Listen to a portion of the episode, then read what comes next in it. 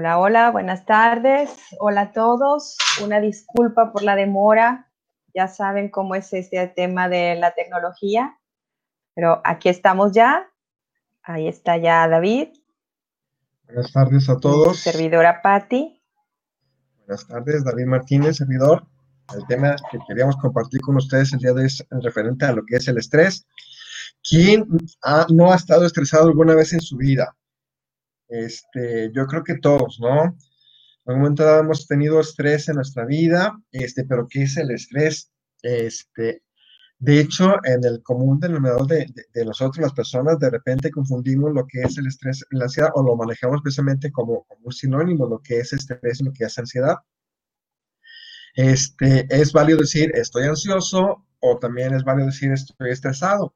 Eh, no es clase, pero bueno, e, e, es, nada más hacer una, pequeña, una pequeña diferencia. La ansiedad es un trastorno psicológico este, mayor, que es de los más comunes dentro, dentro de la psicología.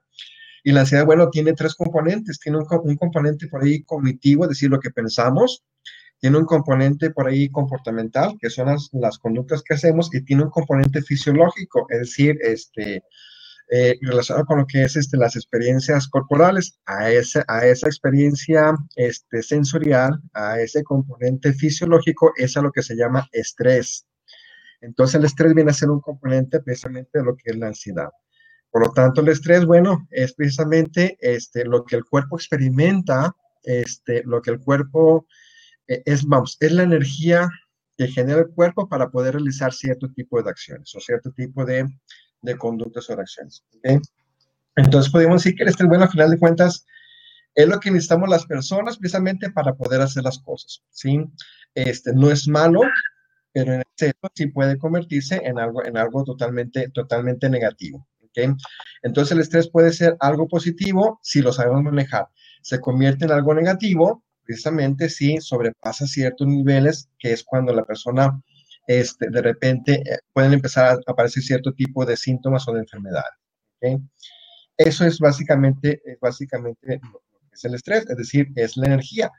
Eh, para poder hacer cosas necesitamos estar, estar estresados. Si no tenemos ese estrés, no podemos hacer cosas como, por ejemplo, aquel estudiante, sí, que tiene que, eh, a lo mejor tiene un examen eh, pero el examen no le importa, no le interesa, eh, le vale y entonces eh, hay ausencia de estrés. Cuando hay ausencia de estrés, la persona no va a hacer nada por agarrar un libro, por revisar apuntes, por checar a ver qué, qué es lo que se tiene que hacer para presentar el examen. ¿Por qué? Porque hay ausencia de estrés. Y hay personas que dicen, yo, yo, yo funciono mejor estresado. ¿Qué significa? Que necesitamos precisamente esa energía que, que, que el cuerpo necesita para poder hacer cosas, ¿ok? Este, no sé qué comentes al respecto, Patti, este, compartir acerca de lo que es el estrés. Me gusta un poco hablar del estrés, una relación con lo que es el hombre de las cavernas. Me, gusta mucho platicar acerca de cómo el estrés operaba en, en la antigüedad. No estuvimos, pero me puedo imaginar, de cómo una ciudad como esta, pues nos estresa continuamente, salir de la situación que nos lleva a estresarnos, a vivir de los ataques de sus depredadores. Pero hoy en día, ¿cómo es que opera el estrés en nosotros, en, al día de hoy, en la actualidad? Bueno, pues el estrés actualmente opera pues con todas las situaciones de trabajo, situaciones de casa, situaciones de las cuentas por cobrar, situaciones como el de ahora, el, el evitar enfermarnos. Y ese tipo de situaciones, pues definitivamente que nos estresan hay una diferencia muy grande. El hombre de las cavernas corría de su depredador, se escondía y se regulaba, nuevamente se regulaba. Seguía la homeostasis. Eh, no conseguimos ese equilibrio o esa homeostasis porque pasamos o brincamos de una situación a otra. Entonces, ese, brincar de situación, estrés y parar no nos da la oportunidad de podernos regular, de poder descansar cuando estábamos platicando David y yo de cómo nombrar, cómo llamar esta charla, porque sabemos que, bueno, todos de alguna forma estamos familiarizados con el tema del estrés. Bueno, ¿cómo hablar del estrés en, en estos tiempos de pandemia, en estos tiempos de COVID, cuando tenemos alrededor de tres meses que hemos estado, justo como lo acabo de mencionar, brincando de una situación a otra en donde nos hemos estado estresando, ¿no? Entonces, más allá de, de, una clase, como platicaba David, porque gracias, vemos varios de nuestros alumnos por ahí que están conectados, gracias por estar con nosotros escuchando esta transmisión, ya de poder, entre más pasamos ante situaciones de estrés sin descansar, sin parar, lo que va a terminar sucediendo es que podemos presentar síntomas del síndrome burnout o síndrome del quemado, por estar brincando de una situación a otra sin parar, sin detenernos para descansar y regularnos.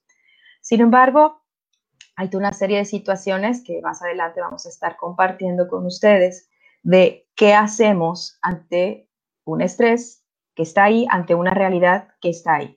David, no sé si quieras platicar algo acerca de, estos puntos. Claro, este, bueno, a final de cuentas, eh, si estamos revisando el punto, bueno, e, el estrés es energía, a final de cuentas, e, e, es, es movimiento, es decir, Necesitamos el estrés y el estrés es lo que, es lo que prepara eh, al cuerpo para poder hacer cosas. Entonces, el cuerpo se alimenta precisamente de ese estrés, necesita de esa energía para poder hacer cosas.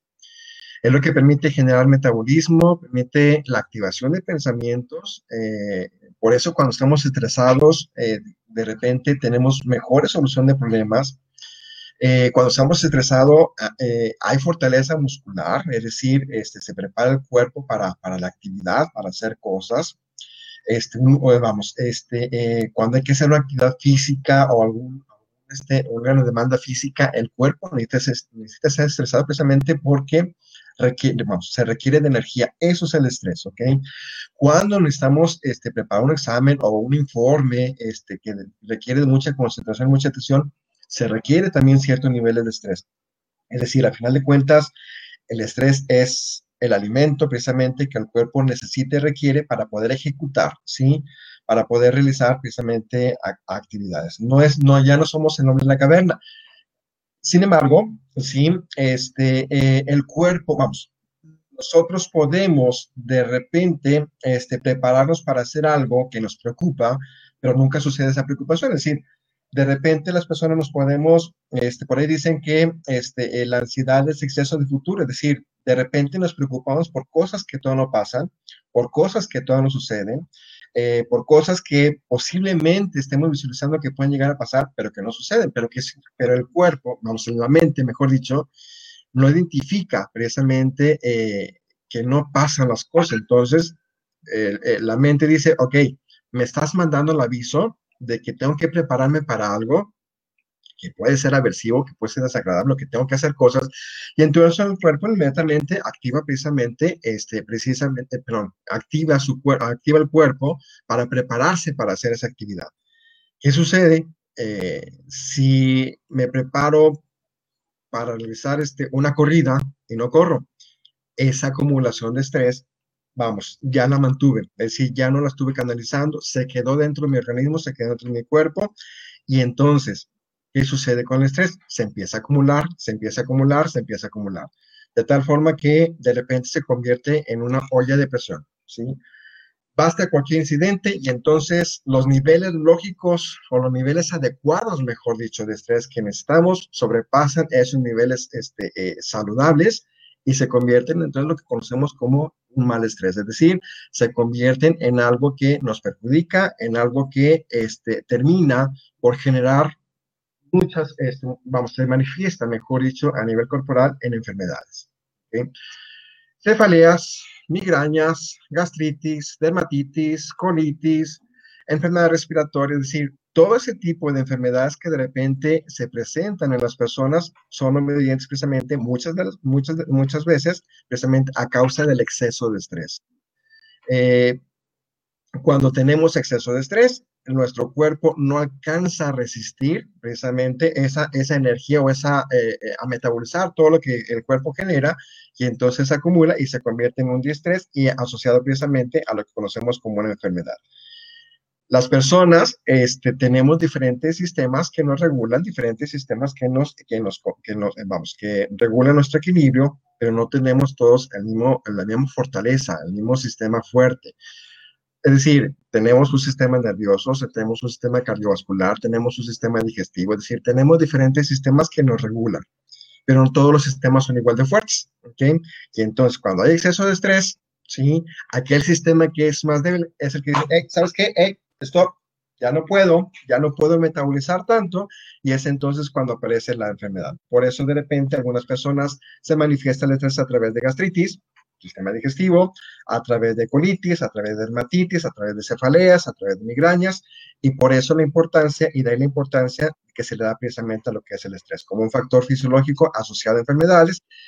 Repito, no tiene por qué ser negativo. A final, a final de cuentas, el estar estresado, lo único que te está diciendo el cuerpo es, estoy listo para hacer lo que, lo que, lo que me está demandando que quiera hacer. Si lo vemos positivamente, si lo abordamos positivamente, el estrés precisamente puede ser un factor beneficioso en un factor perjudicial. Y, y bueno, un poquito aquí leyendo los comentarios, gracias por aceptar esta invitación de acompañarnos esta tarde, noche. Eh, no, no es ninguna broma, no, no estamos este, provocando estrés en nuestra audiencia. Hemos estado teniendo algunas dificultades con la tecnología, pero para aquellos que me están preguntando por aquí, Patti, esto es un tema de, de, que nos están estresando adrede porque entras y sales, no, es, es, es la tecnología. Así es que tranquilos, estamos platicando este, y vamos acompañándonos. Y un poco lo que contaba David, ya adentrándonos al tema de la psicología, ya no tanto el, tema de cómo nuestro cuerpo responde y se prepara precisamente para la acción, como ahorita lo comentaba David, y también esta parte de, cómo el, cuerpo, una vez que se prepara para la acción y que, y que no hace un adecuado manejo, bueno, pues termina con todas estas enfermedades que ahorita nos, nos estaba compartiendo David, y que también en algunos de los casos pues son somatizaciones, una palabrita que por ahí ya estamos familiarizadas con ella, ¿no? De cómo eh, em, empieza nuestro cuerpo a responder ante eventos o estímulos que nos están generando, pues, este tipo de, de, de sobrereacción ante los eventos de estrés. Pero más allá de eso, lo que les quiero compartir es que ¿Cómo hago cuando estoy ante situaciones estresantes? Recursos personales, personales. Eso es lo que hace la diferencia entre un manejo positivo y una gestión negativa del estrés. Si bien es cierto, ahorita nos compartía David que el estrés no, no lo podemos poner eh, como el malo de la historia o que el estrés es malo. No, definitivamente que el estrés es lo que nos ha permitido subsistir y es lo que nos ha permitido eh, lograr grandes cosas, ¿no? Y llevarnos más allá a veces de lo que nosotros consideramos nuestros propios límites. El tema aquí es eh, cómo hacemos cuando ya pasaron los eventos ¿Cómo hacemos cuando nos damos cuenta que la cantidad de eventos que eh, nos están estimulando para estar en la acción son demasiados y que no los podemos controlar? Entonces, ese desbalance entre mis variables personales, entre mis recursos, entre las formas tradicionales, comunes, normales, de las cuales tú haces uso para enfrentar el estrés, en estos momentos pues no estén funcionando. Es un poco de alguna manera podríamos decir nos está en el tema de, la pandemia. Sucediendo, bueno, pues al final de cuentas hay ya un cansancio, ya en algunos casos hay un hartazgo de que los eventos siguen estando, siguen estando y esto no se acaba, ¿no? Pareciera como una partida de béisbol que esto no se acaba pues hasta que se acaba, en el sentido de que seguimos estando ante situaciones en donde la curva no se aplana y seguimos teniendo datos de contagio y formas distintas de estar viviendo la vida o como ahora decimos, una nueva realidad en nuestro quehacer diario. Entonces, este desbalance del que te estaba hablando nos lleva a decir, bueno, ¿cómo hago para yo enfrentar las situaciones que están ahí presentes? Cómo hacer para enfrentar ese tipo de situaciones de manera, de manera continua. ¿Por qué? Porque de repente también tenemos ciertas personalidades o ciertas características de nuestra personalidad que nos pueden llevar a estresarnos todavía mucho más. Porque nos autoexigimos de más, porque tenemos eh, una personalidad de perfeccionismo y entonces eso hace que seas un candidato idóneo para estresarte todavía más. Pero bueno, viendo si, si quieras hablar más sobre estos puntos o ya entramos a estrategias o qué dicen aquí la audiencia, eh, tratamos de movernos hacia la parte de estrategias. Este, bien, ah, Bueno, eh, em,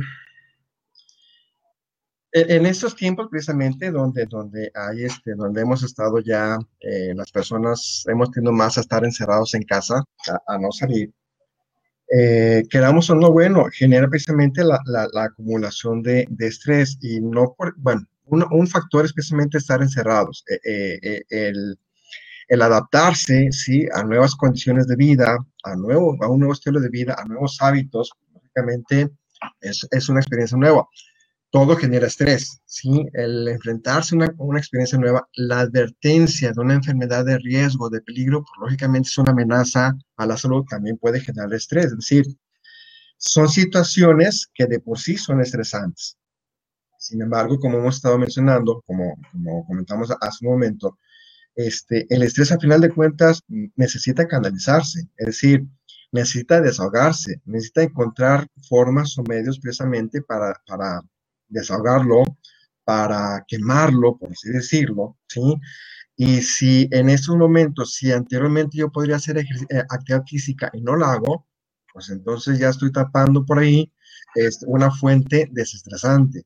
Si anteriormente yo podía salir en los fines de semana o tres semanas al cine, a pasear o salir con los amigos o con los compadres y ya no lo hago, bueno, esa salida de diversión, esa salida que yo anteriormente tenía, ya no la tengo.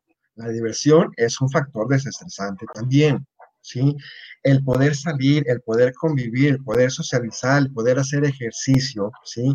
Son situaciones que finalmente son desestresantes. Si en este momento metemos factores estresantes como lo es, una, como lo es precisamente eh, eh, este virus que amenaza la salud, que incluso por tanto bombardeo puede, puede, puede, empezar a generar pensamientos fatalistas de que si me da y se me muero, ¿sí? O pensamientos preocupantes por mi papá, por mi mamá o por alguna, alguna eh, familiar cercano que está dentro de las personas de riesgo. Lógicamente son factores, son pensamientos que me incrementan el estrés, ¿sí?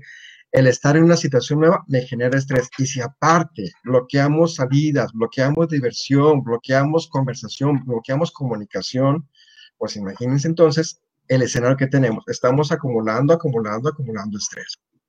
Por, lo tanto, y como el estrés es acumulativo, déjenme les doy un dato, es decir, el estrés es acumulativo, es decir, no es que un día esté estresado y al día siguiente ya, ya resolví ya, ya en automático ya el cuerpo este, desechó. No, el cuerpo, sí, cuando se estresa, activa la hormona del estrés y el estrés permanece durante 40 días. ¿Qué significa? decir, tarda 40 días en poder este, desahogar o poder deshacerse, sí, de esa energía que genera el estrés. Si en esos 40 días acumulamos un estresor, más otro, más otro, más otro, entonces es, ese, ese nivel de estrés positivo, ese nivel de estrés este, saludable, sobrepase niveles y entonces, por lo tanto, de repente, ciertas cuestiones que anteriormente no me desesperaban, termino por estallar. Si antes era muy tolerante, la paciencia se empieza a terminar. Si anteriormente soportaba, toleraba, de repente ya me vuelvo más reactivo, ¿sí? más agresivo, ¿sí? o me, empiezo a poner o más ansioso más, o, más, más preocupado por las cosas. Es decir, este escenario precisamente invita o es una, perfecta este, eh, mezcla de elementos que pueden precisamente activar que aquellas personas que anteriormente nos estresaban, actualmente se estresan, ¿sí?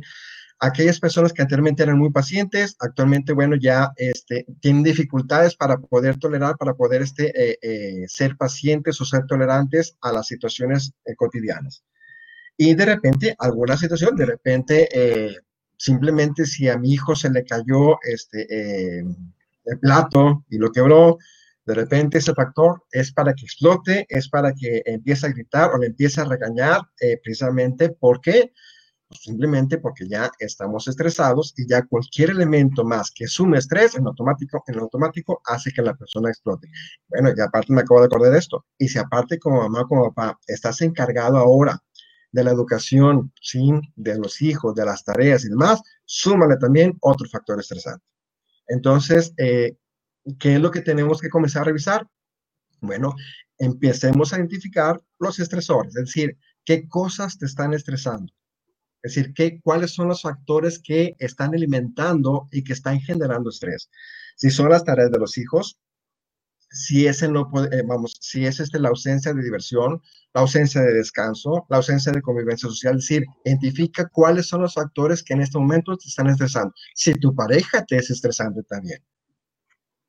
Se supone que la pareja debiera ser un factor desestresante. Lamentablemente en los hechos, sí, la pareja termina por ser también un factor estresante. Ok.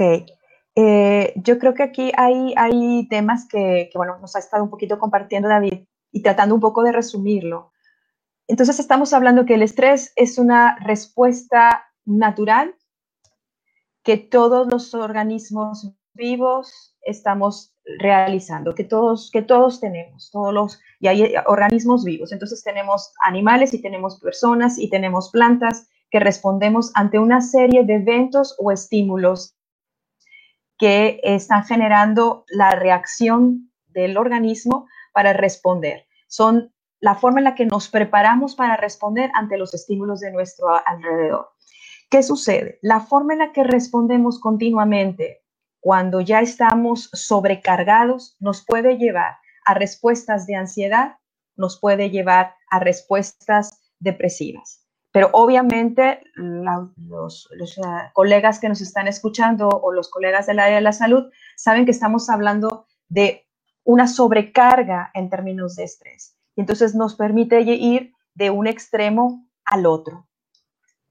Pero como no vamos a entrar en, cuestiones de terminología y, y estos aspectos, a mí me gustaría centrarme un poco en las preguntas que algunos de ustedes nos están compartiendo, en donde decimos, bueno, es esta respuesta natural del organismo que si eh, estamos sobreexpuestos, pues entonces va a generar una serie de alteraciones, va a deprimir el sistema inmunológico en el caso de los seres humanos y lo que va a suceder es presentarse una serie de síntomas, una serie de, problemáticas. Por ahí yo les comenté, eh, hay ciertos rasgos de nuestra personalidad que puede eh, favorecer a que las personas sean, que se estresen todavía más. Por ahí hablaba acerca de estas personalidades perfeccionistas, estas personalidades eh, que, tienen un alto nivel de autoperfección. Algunos autores les llaman personalidad tipo A, que, tienen todas estas características que a la mayoría de los empleadores en las empresas pues les encanta este tipo de personalidades y que prácticamente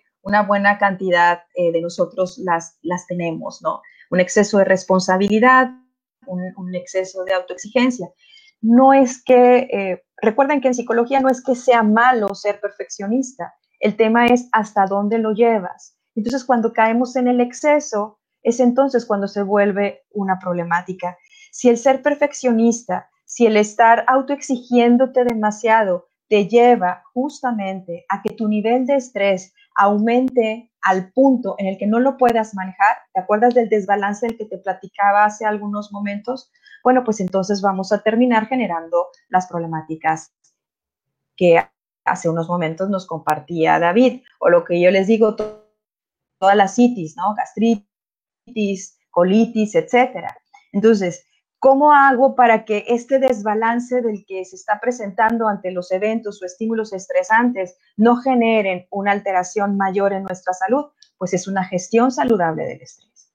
El que puedas gestionarlo de una manera positiva te va a llevar a no quemarte, por un lado, ¿ok? Hablando en términos de ¿cómo he eh, estresado? ¿Cómo le haces no para desestresarte? Bueno, pues a lo mejor te salías a correr, leías, platicabas con los amigos, salías a comer a un restaurante, al cine, al teatro, y ahora no es tan fácil poder estar realizando este tipo de actividades. Sin embargo, bueno, también tenemos a la mano toda una serie de otras actividades que sí podemos realizar.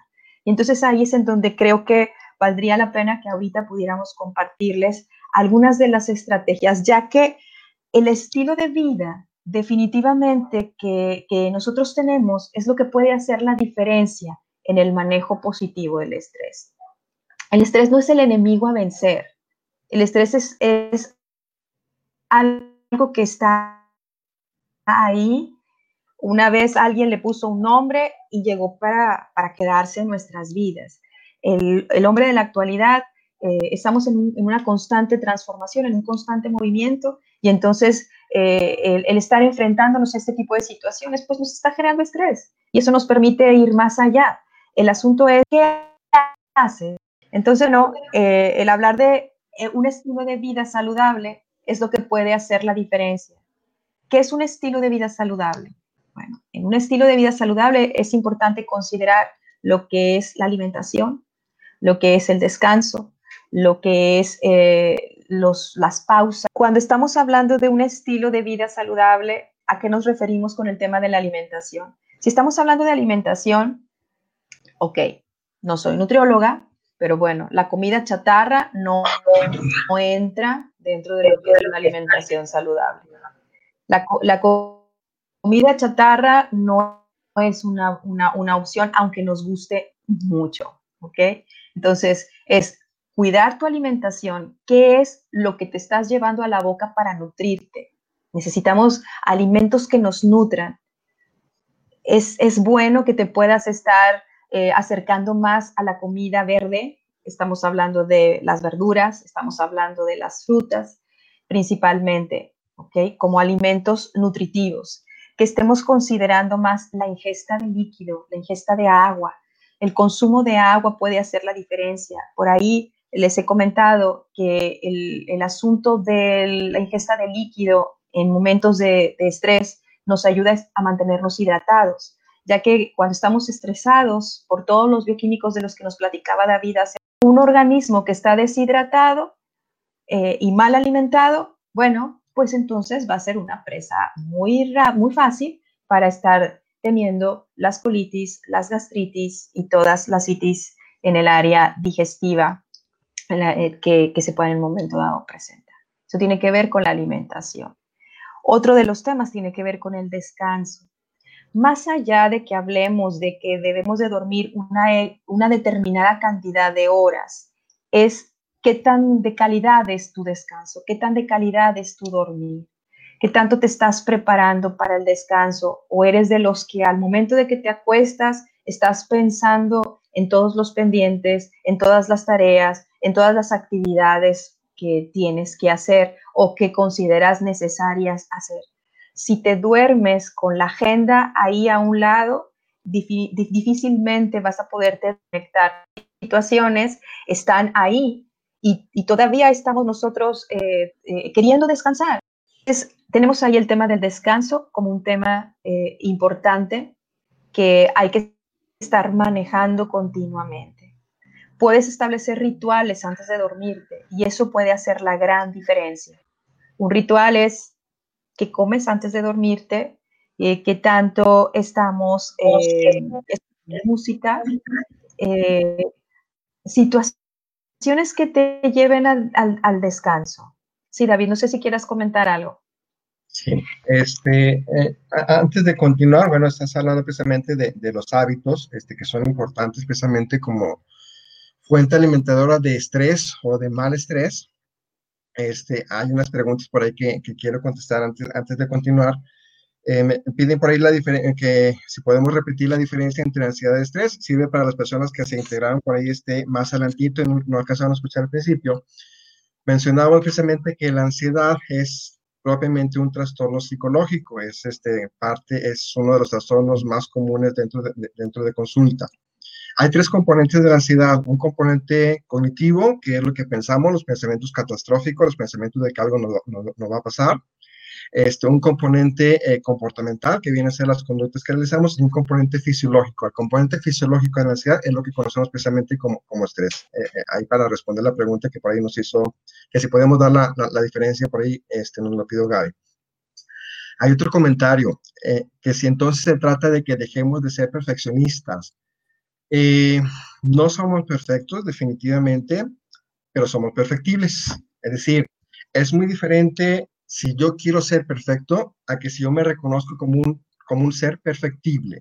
Es decir, si yo me esfuerzo en hacer todo perfectamente siempre, definitivamente va a ser una persona que va a estar casi siempre estresada, porque no te vas a aceptar si cometes un error si cometes una equivocación por decir, no sirvo, ¿sí? La regué, me equivoqué.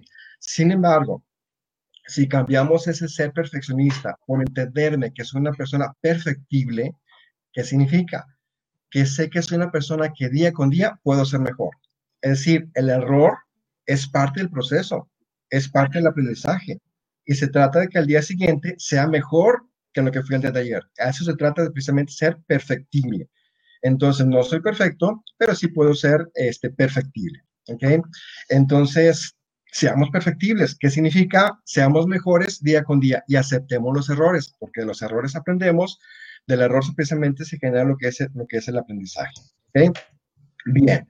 Entonces, eh, ahora sí, continuando con, el tema, este, Pati habla precisamente de lo que son los hábitos, lo que es la alimentación, lo que es el, descansar, eh, el, tomar, el tomar este líquido, sobre todo agua, no, no refrescos embotellados, este, también, bueno, hace un momento les platicaba también, bueno, identifica tus estresores, es decir, ¿qué es lo que te estresa? ¿Son pensamientos? ¿Son personas? ¿Son hábitos? Es decir, empieza a identificar, ya con lo que nos comentó ahorita Patti, cuáles son los factores que te están estresando.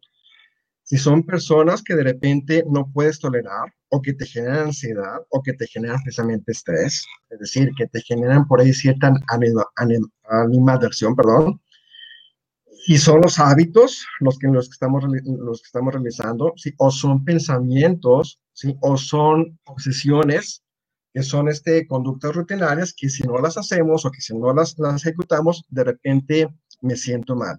Entonces empecemos a identificar precisamente cuáles son tus estresores. Si son deudas, si son pagos, si son cuestiones que están relacionadas con el futuro, con cosas que todavía no pasan, es decir, que todavía no suceden, bueno, son factores que me pueden estresar, son factores precisamente que pueden sumar precisamente a ese estrés normal que todos los días todas las personas tenemos. ¿Ok? ¿Qué tenemos que empezar a hacer? Bueno, ya identifiqué por una parte mis estresores. Ahora chequemos tus desestresores, es decir, ¿qué estás haciendo para desestresarte? Es decir, ¿qué actividades en tu diario vivir, en, tu, en, el diario este, hacer, estás haciendo para desestresarte? Hablábamos en un momento que la diversión es un factor desestresante la, relajación, el ejercicio, el descanso son factores desestresantes. Las relaciones sociales, sobre todo con, con, los amigos, son factores desestresantes. Es decir, el poder salir, el, poder salir, el poder convivir, el poder tener un espacio, un momento de poderme desenganchar, de poderme eh, eh, desenchufar, de las preocupaciones, de los problemas, y poder divertirme, poder este, eh, tener un tiempo, un espacio para mí o para convivencia, son factores precisamente desestresantes. Si no tenemos diversión, si no tenemos descanso, si no tenemos convivencia, pues entonces podemos entendernos por qué de repente nos podemos estar estresando más. Ahora bien, el estrés en niños. Los niños también se pueden estresar. Es poco, es poco, es, es este, no es normal, no es común que un niño se pueda estresar, pero hoy en día sí puede ser factible, ¿sí? Eh, ¿Por qué? Pues simplemente, si anteriormente el niño también empieza, empieza a checar cuáles son los factores desestresantes de tus niños hoy en día. Antes, por ejemplo, cuando iba a la escuela, convivía con amigos, tenía recreo, tenía descanso, tenía juego, tenía diversión, tenía convivencia, y bueno, son factores que de alguna forma desestresan o canalizan la energía que puede tener un niño. Pero si hoy en día tu hijo está encerrado, es de los que no salen, sobre todo es de los que más se cuidan y no convive, no, se, no, vamos, no tiene la diversión, no tiene el poder correr, jugar que anteriormente hacía, y su, su diversión se limita a un videojuego que generalmente genera estrés porque es competencia, es superar niveles, es superar este, retos, entonces no es un factor desestresante, sino termina siendo precisamente un factor que termina por eh, estresar más. ¿Sí? Entonces también tenemos que observar y ver, voltear a los niños para, para poderlos entender y por qué de repente también puede presentar dificultades para dormir. El estrés puede alterar los patrones de sueño, puede alterar, puede generar precisamente insomnio, puede generar que las personas corran sus eh, ciclos de sueño. Y podemos entender también entonces por qué a lo mejor de repente mi hijo se vuelve más reactivo, se vuelve menos tolerante, precisamente porque tenemos que revisar, bueno, cómo están los factores desestresores o desestresantes en mis hijos. Entonces, ¿Cuál es la tarea o cuál es la recomendación, mejor dicho? Empezar a revisar en mi vida personal, ¿sí? Eh, eh, eh, en mí, este, cómo, um, cuáles son los factores que estoy precisamente haciendo precisamente para poderme desestresar y canalizar ese estrés que se está generando. ¿okay? Por aquí creo que hay alguna pregunta. Mm. Sí, aquí hay un tema manejado por, por Fabi, por Fabiola. Voy a, voy a ver, Fabiola, si, si logro entender bien tu, comentario. Un poco siguiendo lo que ahorita comentaba David, definitivamente que la gestión del estrés es individual. La forma en la que enfrentar estrés es, es una respuesta individual. Cada uno de nosotros tiene sus, en cada uno de nosotros ve el estrés o respondemos a diferentes estímulos de distinta manera. Lo que a, a una persona le estresa, a otra no le estresa pareciera ser paradójico, pero el, estar ahorita en cuarentena, en casa, para algunas personas no es estresante, para otras sí lo es. El estar acudiendo a trabajar para algunas personas en este momento no es estresante, para otras sí lo es. Es decir, cada individuo responde de diferente forma con los recursos que tiene. Pero moviéndonos en la dirección eh, que hablas sobre eh, reacciones a nivel comunitario, hablar de, bueno, ¿qué va a suceder ahora que, que estamos saliendo de la cuarentena? Bueno, lo que cada uno realice desde lo individual, lo que cada uno realice desde lo familiar, lo que cada uno realice desde lo institucional puede hacer la gran diferencia. Si nosotros vemos este tema como, a ver, esta es la realidad que en este momento nos está tocando vivir. Y hemos pasado de la parte, de la fase de una sorpresa, de la fase de una negación, hemos estado viviendo nuestros propios duelos porque muchas cosas se salieron de nuestro control. Ok, nos lleva a decir, hemos estado teniendo una serie de aprendizajes a lo largo de estos tres meses, ha estado a esta nueva realidad. ¿De qué se trata? Bueno, pues en estos instantes, los abrazos, los besos y los saludos de mano pues ya no se dan como los hacíamos en el pasado. Y eso nos permite tener nuevas formas de interacción, nuevas formas de relación con los otros, nuevas formas de interactuar con los otros. Entonces, aquí el asunto es, trabajo y cómo, y cómo lo que hoy por hoy muchos de los niños están estresados. Y están estresados porque también nosotros los adultos los hemos enseñado a estresarse. Entonces, eh, estos chicos ahora están con el tema de que, bueno, pues no están saliendo, no están disfrutando de las actividades, se han perdido celebraciones, graduaciones, cumpleaños, etcétera. Entonces, la forma en la que nosotros les estemos, voy a usar esta palabra, vendiendo una posibilidad distinta de hacer la celebración, una posibilidad distinta de estarla pasando bien, puede hacer la gran seguir aumentando el estrés o bien que estos niveles de estrés los pueda manejar de diferente manera o de mejor manera. Y por el otro lado, es poder ofrecer opciones para que se pueda estar despresurizando el niño y despresurizando también el adulto. Sí. Hemos estado hablando eh, un poquito acerca del descanso, acerca de la alimentación. David estaba hablándonos también del ejercicio. El que podamos estar haciendo actividades en donde el cuerpo esté en movimiento permite el incremento de la dopamina.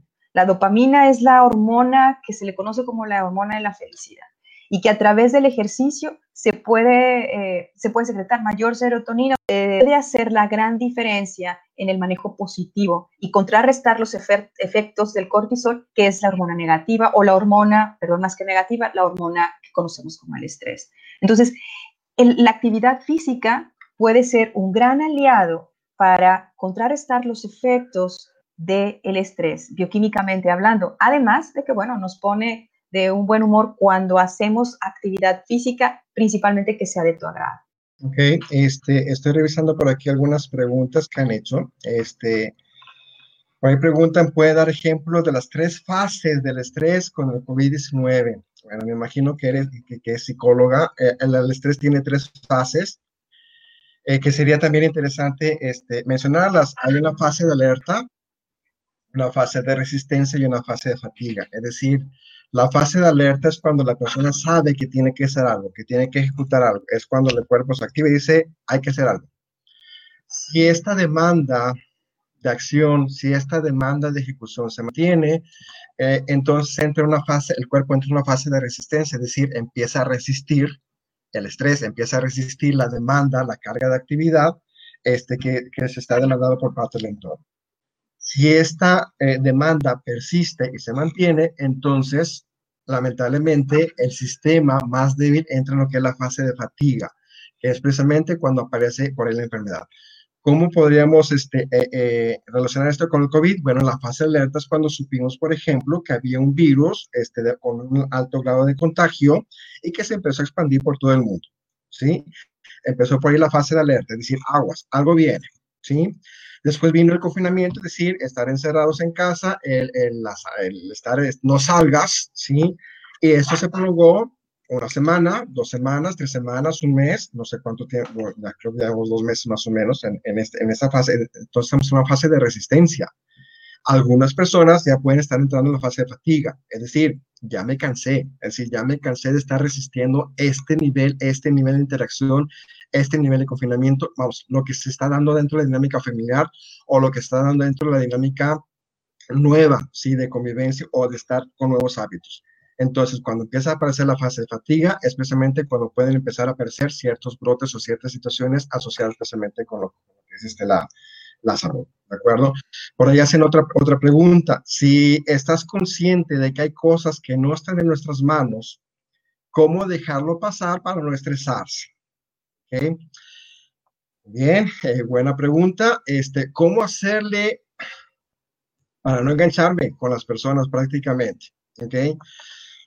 tenemos que asumir esto con cierto grado de filosofía de vida.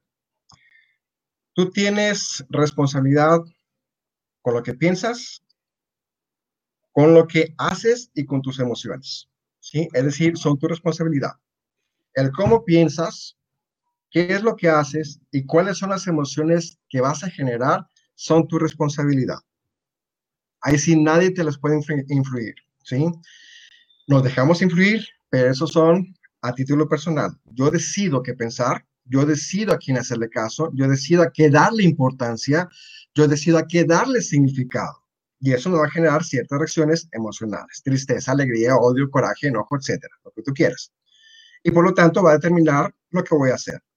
Pero yo no puedo ser responsable, ni puedo hacerme, ni puedo hacerme cargo de los pensamientos, de las actitudes, ni de las emociones de la otra persona. Eso le corresponde a la otra persona. ¿sí? Entonces es parte de una filosofía prácticamente de vida el entender, soy responsable de mí, de lo que pienso, lo que siento y lo que hago. Pero la otra persona es responsable de lo que piensa, lo que siente y lo que hace. Depende de mí si me engancho o no me engancho con lo que esa persona hace o deja de hacer. Si para mí es importante y yo le doy importancia, pues sí me voy a enganchar, a lo mejor me va a dar coraje, no, enojo, que no haga lo que yo quiero que haga o que no piense como yo pienso o que no reaccione como yo esperaría que reaccionara. ¿Ok? Este, pero entonces eso lo debo de entender y eso lo debo, vamos, lo tengo que asumir para poder maniobrar y para poder manejar y para no engancharme precisamente con lo que son con, las personas. ¿De acuerdo? Entonces, bueno, este, mm, sumando precisamente a lo que, a lo que comentaba Patti, bueno, nos podemos beneficiar a final de cuentas de lo que es el estrés, ¿sí? Eh, ¿Cómo beneficiarse de lo que es el estrés?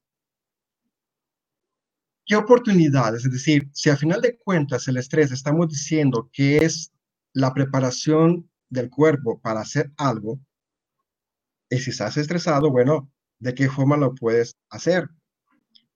¿Te puesto a innovar? ¿Te has puesto a crear? ¿Te has puesto a pensar en generar nuevas formas de convivencia? Este, puedes hacer lo siguiente ponte un reto familiar.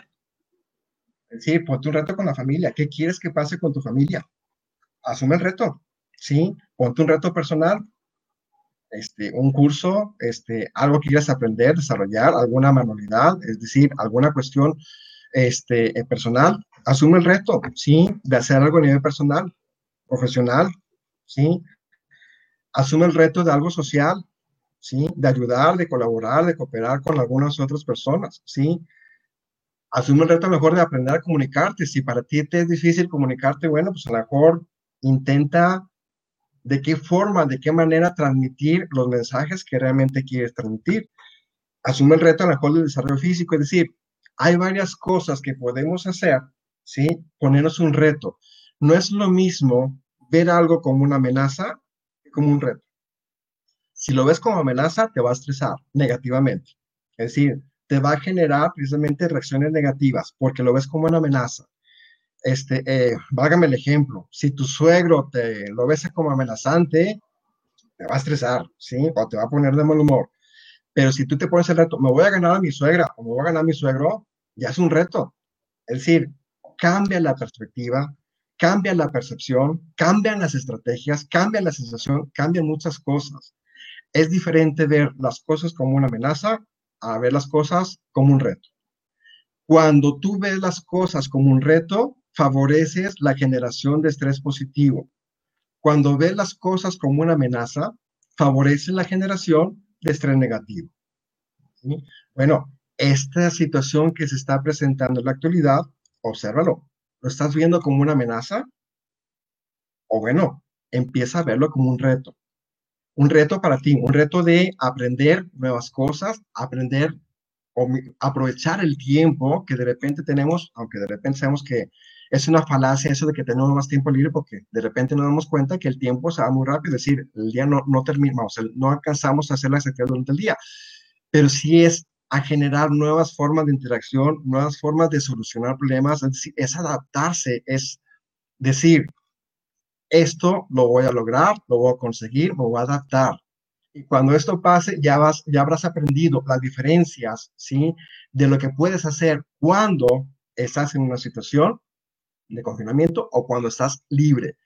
Te aseguro que si tú aprendes precisamente a desenvolverte en esa situación, cuando nuevamente tengas la libertad, cuando nuevamente tengas la oportunidad de salir, de convivir, vas a valorar más, ¿sí? Vas a reconocer más, vas a beneficiarte más de las nuevas, de las reinicio de nuevas, de las oportunidades que anteriormente tenías y que quizás no valorábamos.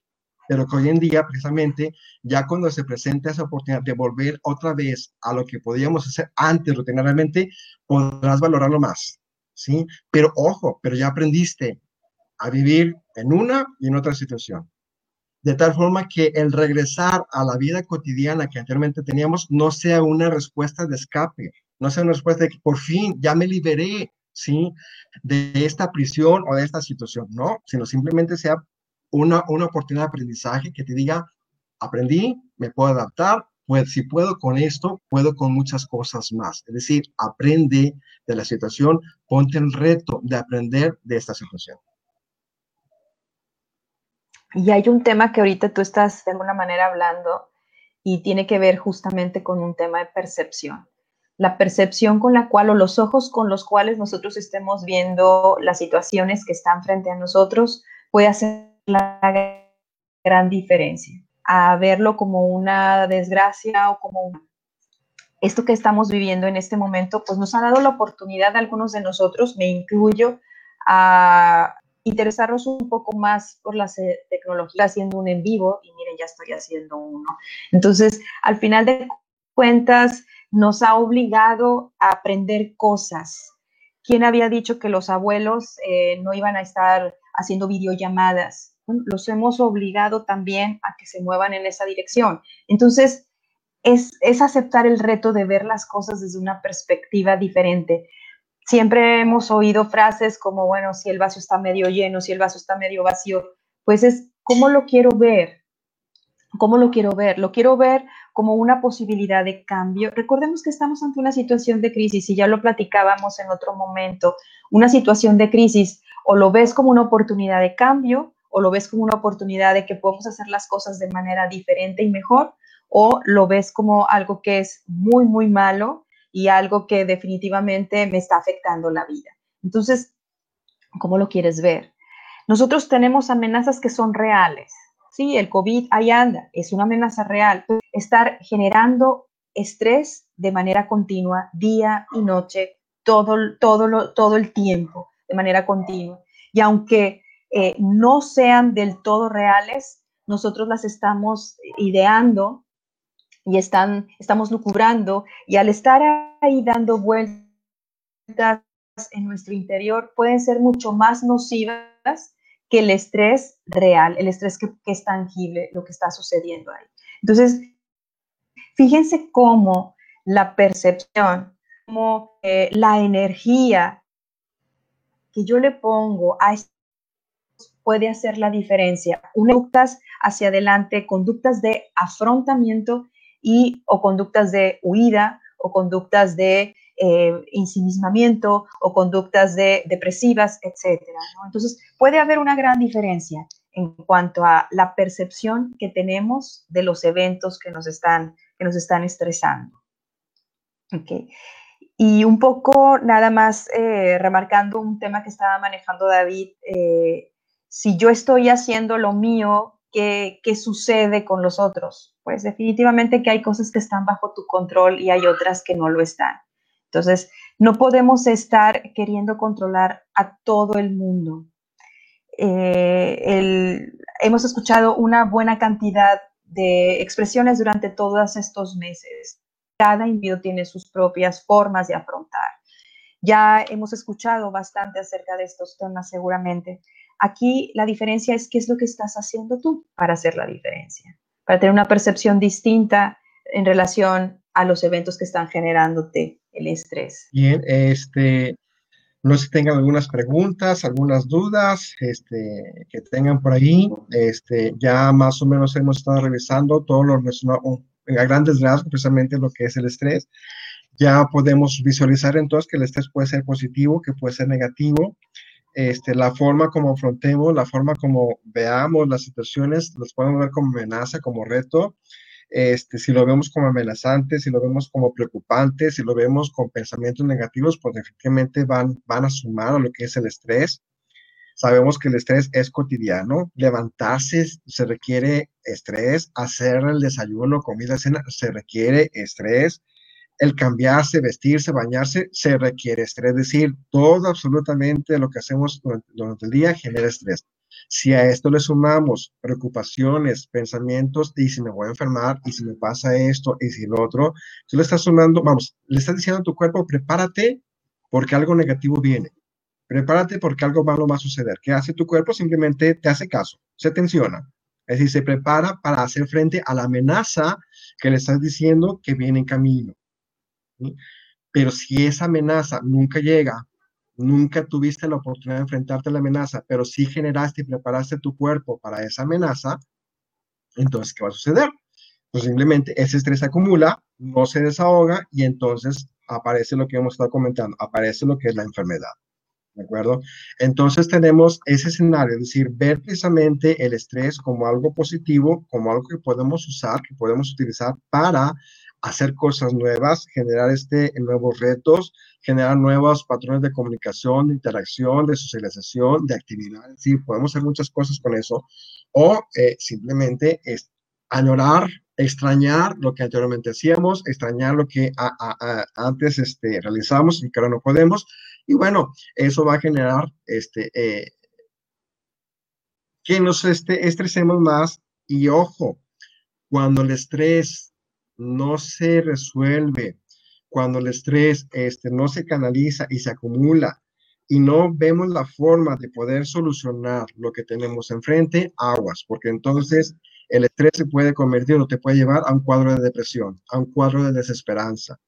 Es decir, cuando nos enfrentamos a una situación amenazante y por más intentos que hagamos, no podemos solucionarlo, puede aparecer el factor desesperanza. Cuando aparece el factor desesperanza, aparece un cuadro de depresión. Entonces, eso es lo que tenemos que evitar, que lo que estamos experimentando, lo que estamos sintiendo, veamos oportunidad de cambio, veamos oportunidad de solución y no veamos un factor de agobio que me puede llevar a una desesperanza y luego esto que se genera, vamos, que el estrés me puede generar ansiedad, se puede convertir en un factor de, depresión. Eh, ¿qué, ¿Qué hacer? Bueno, estamos hablando de que podemos hacer cosas nuevas o crear cosas nuevas. Haz una agenda de actividad, es decir, en la semana, que no pasen las horas y días, ¿sí? Este, uno tras otro, y de repente ya no sepamos ni siquiera si es lunes, si es martes, si es domingo, qué día estamos viviendo, que es lo que se puede generar por ahí también. Haz tu agenda de actividad, es decir, date permiso de atender las diferentes áreas que nos rodean Date permiso de atender a la familia, date permiso de atender a la pareja, de atender, de, atender a los amigos, date permiso de divertirte, date permiso de atenderte a ti, date permiso de hacer ejercicio. Es decir, elabora una agenda de tal forma que en la semana puedas tener al menos al, vamos, un tiempo que le hayas invertido y dedicado a cada una de las áreas que te componen, ¿sí? a cada una de las áreas que nos suman. ¿Cuáles son estas? Familia, pareja, trabajo escuela, amigos, grupos, diversión, proyectos personales y salud. Son ocho áreas, ¿ok? Son ocho áreas a las cuales puedes dedicarle tiempo, atención y agendarla, agendarla en la semana. Si tú le inviertes tiempo y te garantizas cada área le dediquemos tiempo y atención, créeme que el coronavirus te va a hacer las cosquillas, es decir, no te va a hacer absolutamente nada. ¿Por qué? Porque estás aprovechando, sigues viviendo, sigues aprovechando el tiempo en diferente situación, en diferente contexto, pero sigues viviendo, sigues aprovechando. Eh, por ahí está el caso, por ejemplo, de, Nelson Mandela, que estuvo preso durante muchos años y sin embargo él salió perfectamente bien. Simplemente, ¿por qué? Porque hacía las, vamos, su pensamiento no podían influenciar en él. Él tenía su propia visión de la vida, su propia visión de lo que quería hacer. Y si nosotros tenemos una misión y visión de lo que queremos hacer, este, este tipo de situación contextual que estamos, que estamos viendo no va a pasar, este, no, vamos, no nos va a afectar. Este, por ahí creo que tengo eh, una pregunta. En la fase 3 es cuando se da la ansiedad o la depresión. Eh, cuando se presenta la fase 3 del estrés es la fatiga, es cuando se presenta la enfermedad por ahí, este Gaby. Es decir, no, no se presenta la depresión, se en la fase de fatiga aparece lo que es la enfermedad. Mencionábamos que puede ser en algunas, personas, en algunas, en algunas personas, perdón, puede ser gastritis, colitis, dermatitis, eh, migrañas, cefaleas, este, eh, enfermedades de la piel, respiratorias, cardiovasculares, es decir, este, en la fase 3 es cuando precisamente se, presentan lo que son las enfermedades. Eh, cuando esta, aparece el factor desesperanza, es decir, aparece la enfermedad y de repente intentamos solucionar, intentamos revertir la enfermedad, intentamos revertir la situación que nos agobia y esta no se resuelve, pasa el tiempo, no se resuelve, es cuando puede aparecer el factor desesperanza y es cuando aparece la depresión. Pero la fase 3 no es depresión, la fase 3 es cuando aparece la, la enfermedad por ahí. Este, eh, hay otra pregunta. En lo personal, no me he relajado un solo minuto. Siento que me he presionado más en todos los aspectos. ¿Y por qué, y por qué te presionas, Erika? ¿Por qué presionarse? ¿Por qué estresarse? Es decir, este, eh, no quiero, hablamos en un momento, no hay que ser perfecto. Es decir, no se trata de ser perfecto ni de hacer las cosas bien. Se trata, se trata de mejorar las cosas. Se trata de intentar eh, hacer de, vamos, hacer que las cosas funcionen, ¿sí? No, no se trata de que todo nos salga bien la primera, a la primera, perdón. Este, se trata de ir aprendiendo. La vida es un aprendizaje. Muchas veces, a la eso te puede ayudar. Muchas veces pensamos que la vida, ¿sí? Es como si fuese un lago que hay que secar, ¿sí? Es decir, es un lago que hay que secar. Entonces agarras tu tinita y empezamos a agarrar la tina y tratar de secar ese lago hasta que terminemos la última gota de ese lago. Lamentablemente la vida, ¿sí? No es un lago, es un río. Entonces tú, agarras una tina y quieres secar el río, nunca va a pasar, nunca va a suceder, ¿sí? Es decir, cada día va a tener sus, propios problemas, sus propias eh, eh, dificultades y se trata precisamente de ir solucionando. Si tus problemas y dificultades están cambiando es decir, no son los mismos que tenías a lo mejor la semana pasada, hace un mes, hace un año, perfecto. Significa que estás creciendo, que estás avanzando, que estás madurando.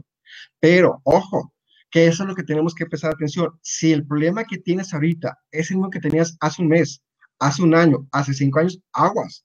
Ese sí es un factor que hay que prestar atención, porque ¿qué significa? Que no has podido solucionar algo que vienes arrastrando de mucho tiempo atrás ese sí es cuando nos tenemos que ocupar y preocupar porque seguimos atorados en un mismo problema que no hemos podido solucionar. Pero si hoy tienes problemas distintos, diferentes a los que tenías hace una semana, hace un mes, hace eh, un año, cinco años, perfecto, es normal. ¿sí? Es totalmente entendible y al contrario, es para aplaudirte. ¿Por qué? Porque significa entonces que has aprendido, que estás creciendo, que estás madurando.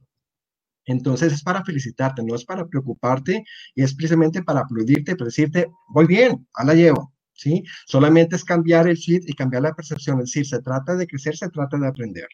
¿okay? No se trata de hacer las cosas bien continuamente. Ok, por aquí hay otro tema que tiene que ver con el estrés en el adulto mayor. Adelante. Bueno, cuando nosotros estamos hablando del estrés en el adulto mayor, pues definitivamente que hay que seguir siendo creativos, que es un poco lo que hemos estado hablando ahora y aceptar los retos. Si me estás hablando desde la parte de hijo, desde la parte de hijo, ¿cómo le hago para, para ayudarle a los padres o a los abuelos a manejar el estrés? Creo que incluso públicamente han salido muchísimas ideas, ya tenemos abuelos que hacen TikTok, explorar y a querer conocer cosas. Entonces, aquí el tema es que le hagamos llamadas, que puedas estar más presente, que estés eh, proponiendo hacer cosas juntos y cosas diferentes, alentarlos a probar cosas diferentes. Y eso puede hacer un manejo mucho más saludable del estrés. El hecho de que, les decía hace unos momentos, el hecho de que ahora podemos hacer videollamadas y que nos pueden ver y que podemos hacer cosas juntos como presentarles fotografías, como cantar unas mañanitas, como los que son creyentes, hacer oración juntos, es proponer actividades que podamos estar realizando juntos y que eso haga la permanencia cuando no es posible acudir, cuando no es posible irlos a visitar. Es, son algunas de las sugerencias que podríamos estar manejando cuando tenemos eh, algún familiar que está eh, viviendo estrés, que es de la tercera edad, entre algunas otras cosas que también podríamos hacer. No sé si tenemos un poquito más de tiempo para preguntas. Hay dos preguntas por ahí que están. Este, uno es, ¿qué se hace en la fase 3? En la fase 3, bueno, cuando apareció la enfermedad, lamentablemente es cuando ya cierto sistema de nuestro cuerpo ya se cansó y ya apareció precisamente, dijo, hey, ¿sabes qué? Stop, ya no puedo, ya no aguanto, ya, me cansé y aparece la enfermedad.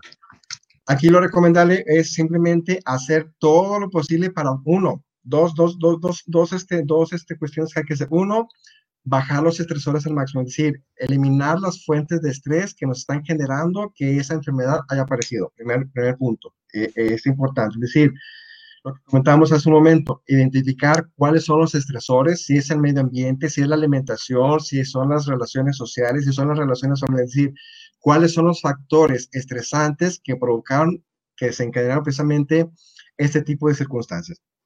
Y dos, sumar todos los factores desestresantes que se puedan, ¿sí?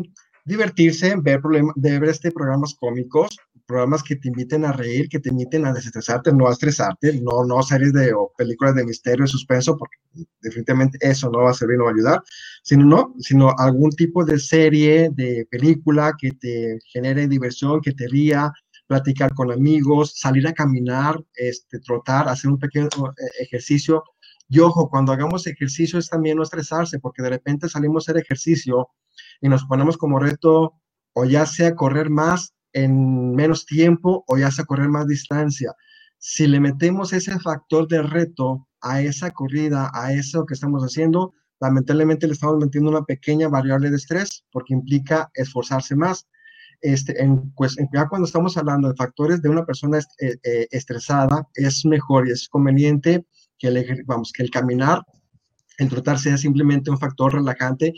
Vamos, el caminar, correr se asemeja mucho a lo que hacían nuestros antepasados cuando se, enfrentaban a un, factor estresante. ¿sí? Es decir, el liberar es canalizar por ahí la energía acumulada. Por eso eh, el ejercicio es importante porque es lo que más se asemeja hoy en día a lo que anteriormente se realizaban para nuestros antepasados para poder liberar el estrés. Y hay otra pregunta por ahí. Recomendaciones para la gente que perdió su trabajo por esto de la contingencia. Ok, este, lamentablemente, bueno, sí, es una de las situaciones por ahí que se presenta. Es simplemente ubicar que esto es, una cuestión temporal, es decir, no es una cuestión permanente. ¿okay?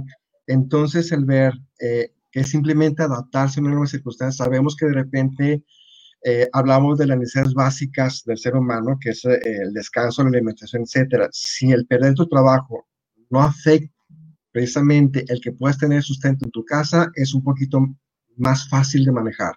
Es decir, Si al final de cuentas en tu casa no falta alimento, si no falta lo indispensable, ok, es entonces simplemente pescarse de que eso es temporal y más adelante te podrás recuperar y podrás este, reiniciar un proyecto laboral, un proyecto profesional que te permita nuevamente recuperar el estilo, calidad de vida que quieras o necesites, ¿sí? Pero si lamentablemente el perder trabajo sí afecta el sustento, sí afecta el tener alimento en tu mesa, lo podemos entender. Ahí es muy complicado, muy difícil. No te preocupes, no te estreses. Sino ahí es buscar alternativas de sustento, alternativas precisamente para sobrevivir ahora sí, básicamente, a esta situación.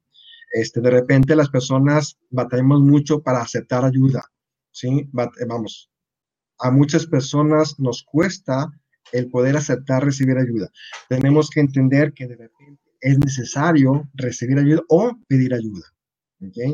Si lamentablemente el perder el trabajo está afectando precisamente el tener, el tener alimento, el tener lo indispensable ¿sí? en tu hogar, bueno, es importante entonces acudir y recurrir a algunas personas que te puedan dar lo necesario precisamente para poder este, eh, eh, eh, subsistir en esta fase.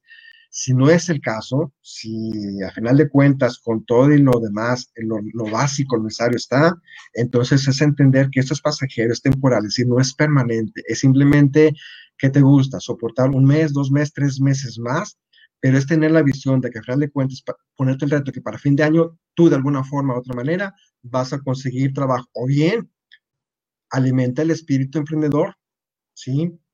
No busques un trabajo, no busques gente de tu trabajo, sino a lo mejor una oportunidad precisamente de alentar ese espíritu emprendedor y de ser tu propio jefe. Si se dan las condiciones, si se dan los recursos, se da la situación, bueno, es empezar a generar un negocio a partir de esta crisis. Muchos negocios exitosos han surgido precisamente a través de las crisis, en, perdón, en periodos o tiempos de crisis. Entonces, puede ser el pensar en generar un negocio, vender este, alimentos, vender algo. Es decir, eh, si sabes hacer empanadas y te salen riquísimas, pues vender empanadas, chorizo, frijoles, no sé, algo, ¿sí? Algo que digas, me mantiene útil, me genera al menos un recurso para poder generar en esta fase. Y quien quita y no, eso que acabas de emprender se convierte en algo exitoso, se convierte en algo que la gente busque y puede generar, bueno, puede provocar, ¿sí? Que te vaya mejor en esa situación que lo que, lo que tenías anteriormente como trabajo. Yo creo que tenemos que, recordar que como humanidad hemos enfrentado situaciones críticas a lo largo de la historia, a, lo largo de la historia universal, ¿no? Eh, la Segunda Guerra Mundial es quizás lo que tengamos más presente, la depresión que generó eh, los efectos de la Segunda Guerra Mundial provocó, justamente lo que tú estabas diciendo, David, el, cómo las personas empezaron a emprender, cómo empezaron a surgir nuevas formas de organización social, nuevas formas de, de organización familiar. Y quizás este es el momento para después de superar.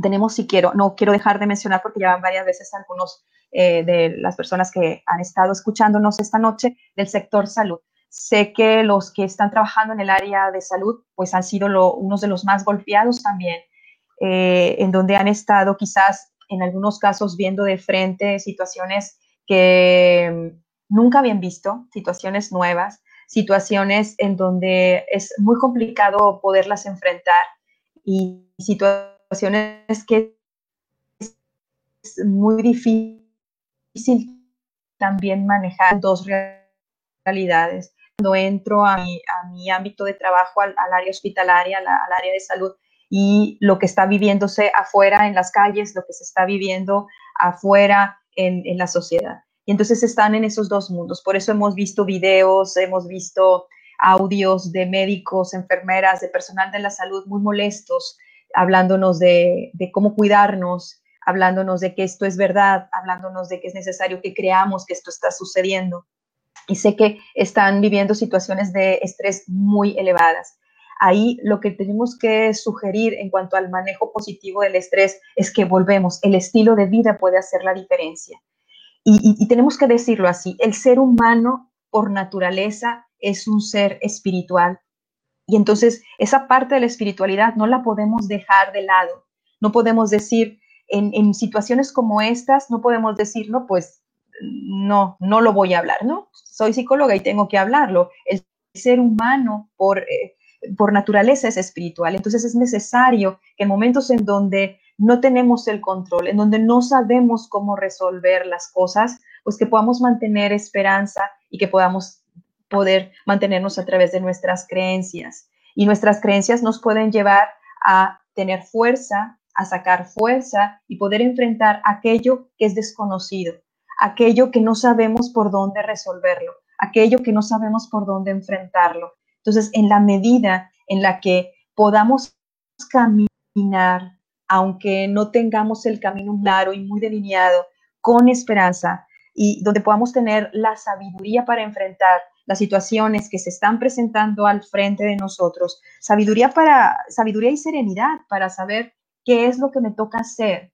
A veces me toca ser observador, a veces me toca ser alguien que actúa, a veces me toca ser alguien que aconseja, a veces me toca ser alguien que acompaña, a veces me toca ser alguien que hace estas llamadas. ¿Cómo hago con los niños? Adultos maneje el estrés, cómo se va a permitir al interior de, la casa y cómo los chicos lo van a estar viendo. Si yo todo el tiempo estoy hablando en voz alta ante las situaciones difíciles que se están presentando, pues los niños están escuchando si yo estoy quejándome continuamente porque hay que usar el tapabocas, si estoy quejando continuamente porque hay que lavarse las manos, si estoy quejándome continuamente por lo que está sucediendo, pues el niño está recibiendo esa información y entonces lo que va a suceder es que se va a estresar. Pero ¿qué sucede si es una agenda de actividades en donde nos levantamos, nos activamos? Em, hacemos actividades creativas, artísticas, escuchamos música juntos, vemos algún programa de televisión, jugamos algún juego de mesa, eh, le hablamos a los abuelos, a los amigos. Eh, así hemos estado provocando reuniones como estas.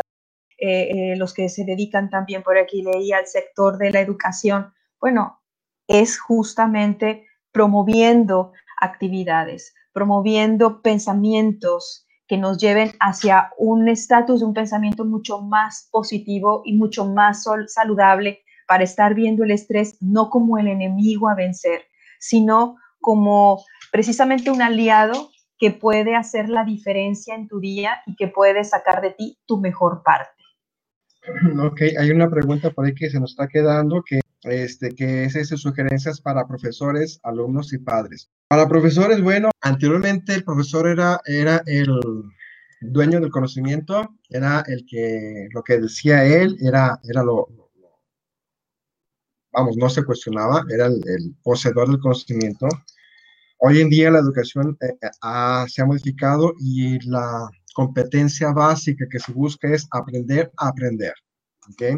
Entonces, en el caso de los profesores, bueno, esa sería una excelente oportunidad para nuevamente retomar esa competencia, aprender a aprender. Es decir, aprender de esta circunstancia, aprender a dominar estas circunstancias, aprender a dominar este nuevo escenario, es aprender, aprender. Esa es la recomendación precisamente para los docentes, que es mucho reto, que sé que implica más, más recursos, más competencias, más habilidades, pero sé que pueden, vamos, tienen los recursos para seguir aprendiendo a aprender que es lo básico y es precisamente lo que también se tiene que inculcar en los, en los alumnos. Es decir, es también una oportunidad pues, para los eh, estudiantes de aprender a aprender. Es decir, si anteriormente el estudiante estaba este, acostumbrado a que el maestro le dijera, le supervisara y le dijera lo que hay que hacer y cómo hacerlo, bueno, ahora es oportunidad para que al alumno nosotros le digamos,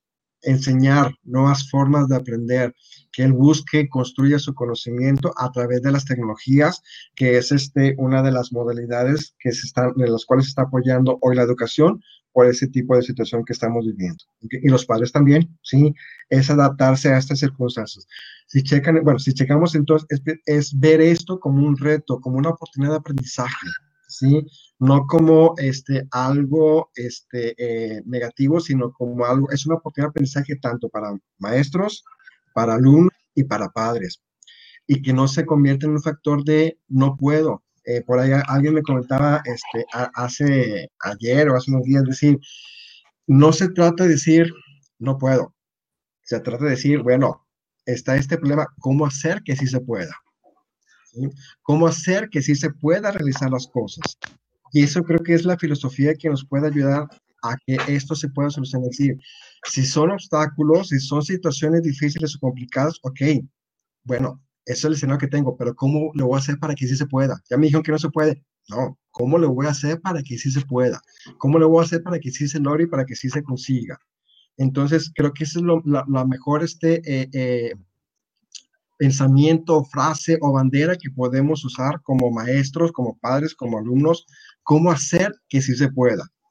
Y entonces, en esa percepción podemos conseguir generar recursos, generar habilidades, al despertar talentos, despertar creatividad para poder conseguir los objetivos que nos hemos trazado.